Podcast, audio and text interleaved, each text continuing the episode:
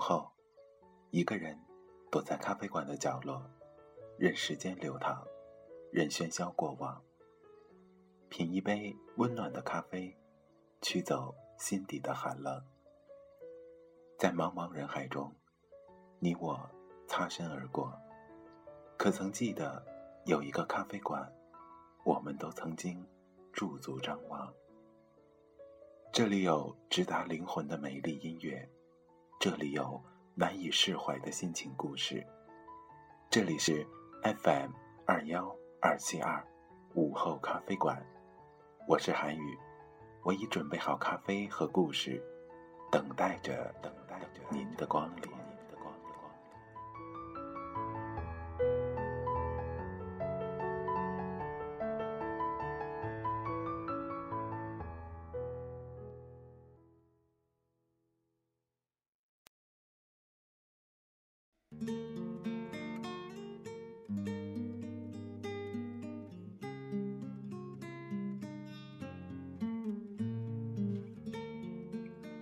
亲爱的听众朋友们，大家晚上好，这里是 FM 二幺二七二午后咖啡馆，我是主播韩宇。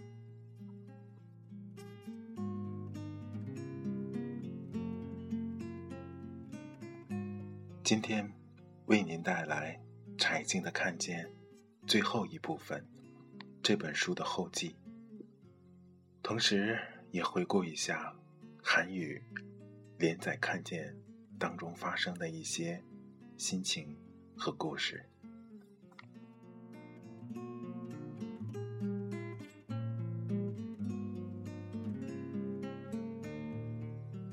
后记，三年前。我犹豫着是否写这本书时，最大的顾虑就是一个记者在书里写这么多的我是否不妥。六哥说，不在于你写的是不是我，在于你写的是不是人。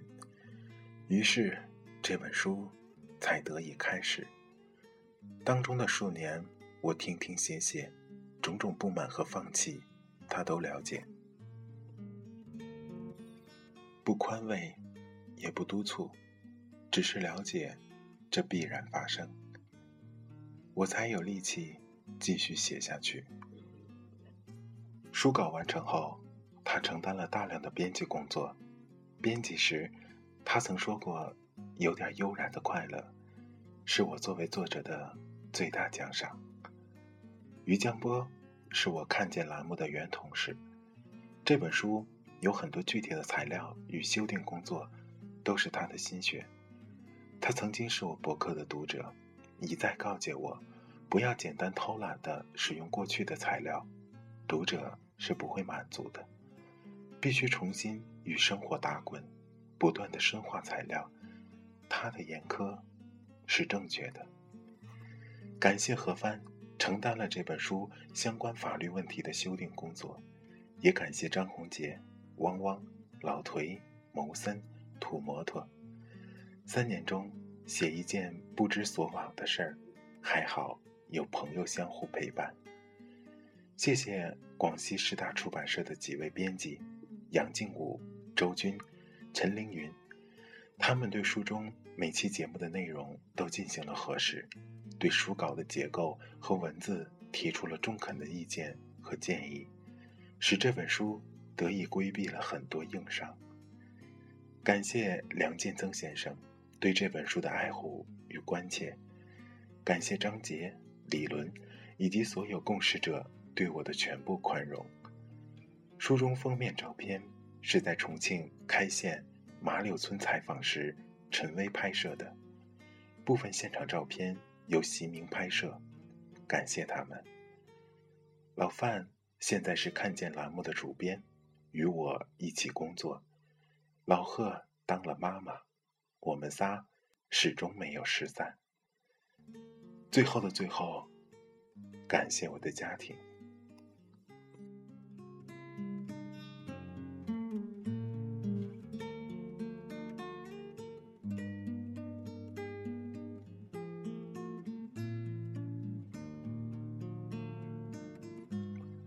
好的。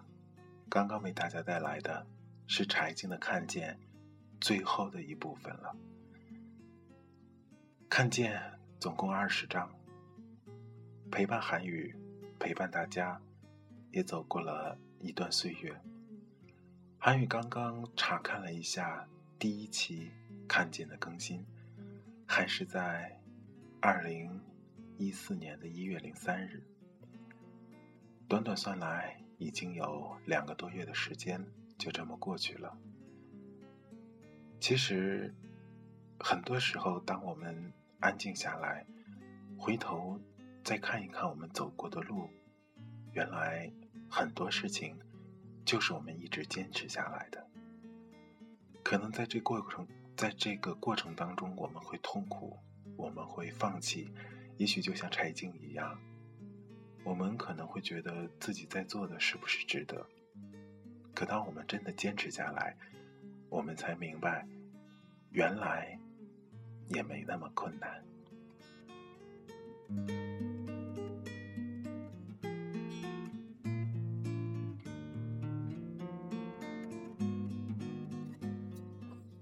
看见陪伴着大家走过了这么多的风风雨雨，也。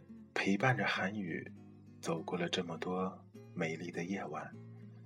其实，在录制过程中也发生了许许多多好玩的事情。由于看见韩语是前一段前半部分吧，都是在拿着实体书在跟大家分享，所以说，如果你仔细听的话，你会听到书翻页的声音。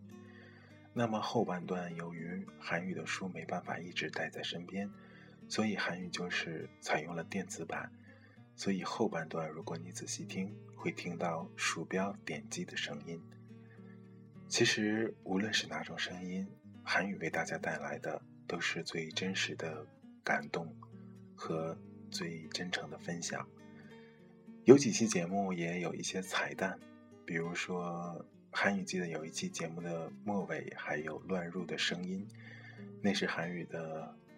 呃，朋友在问韩语要不要吃饭，还有几期节目中间，可能大家会觉得，哎，为什么有有前后的声音会不太一样？那是因为韩语中途有事情离开，只能暂停，然后又回来继续录制。可以说，看见一路走来的午后咖啡馆，看见一路走来的韩语，都是那么的美好，那么的。值得记住。今天是看见系列连载的最后一期。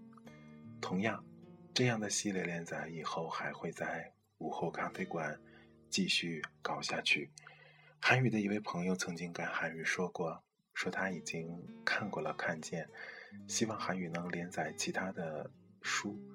呃，韩语还是觉得先把一本书连载完，再去转向另一本书，这样。韩语才能专心的为大家带来每一期的节目。那么从今天开始，韩语的午后咖啡馆中，看见已经连载完毕了。同样，下一季韩语会带来新的书籍的连载，同样韩语也会录制其他主题的节目。午后咖啡馆依然蓄势待发，时刻为您准备好最好听的节目。那么。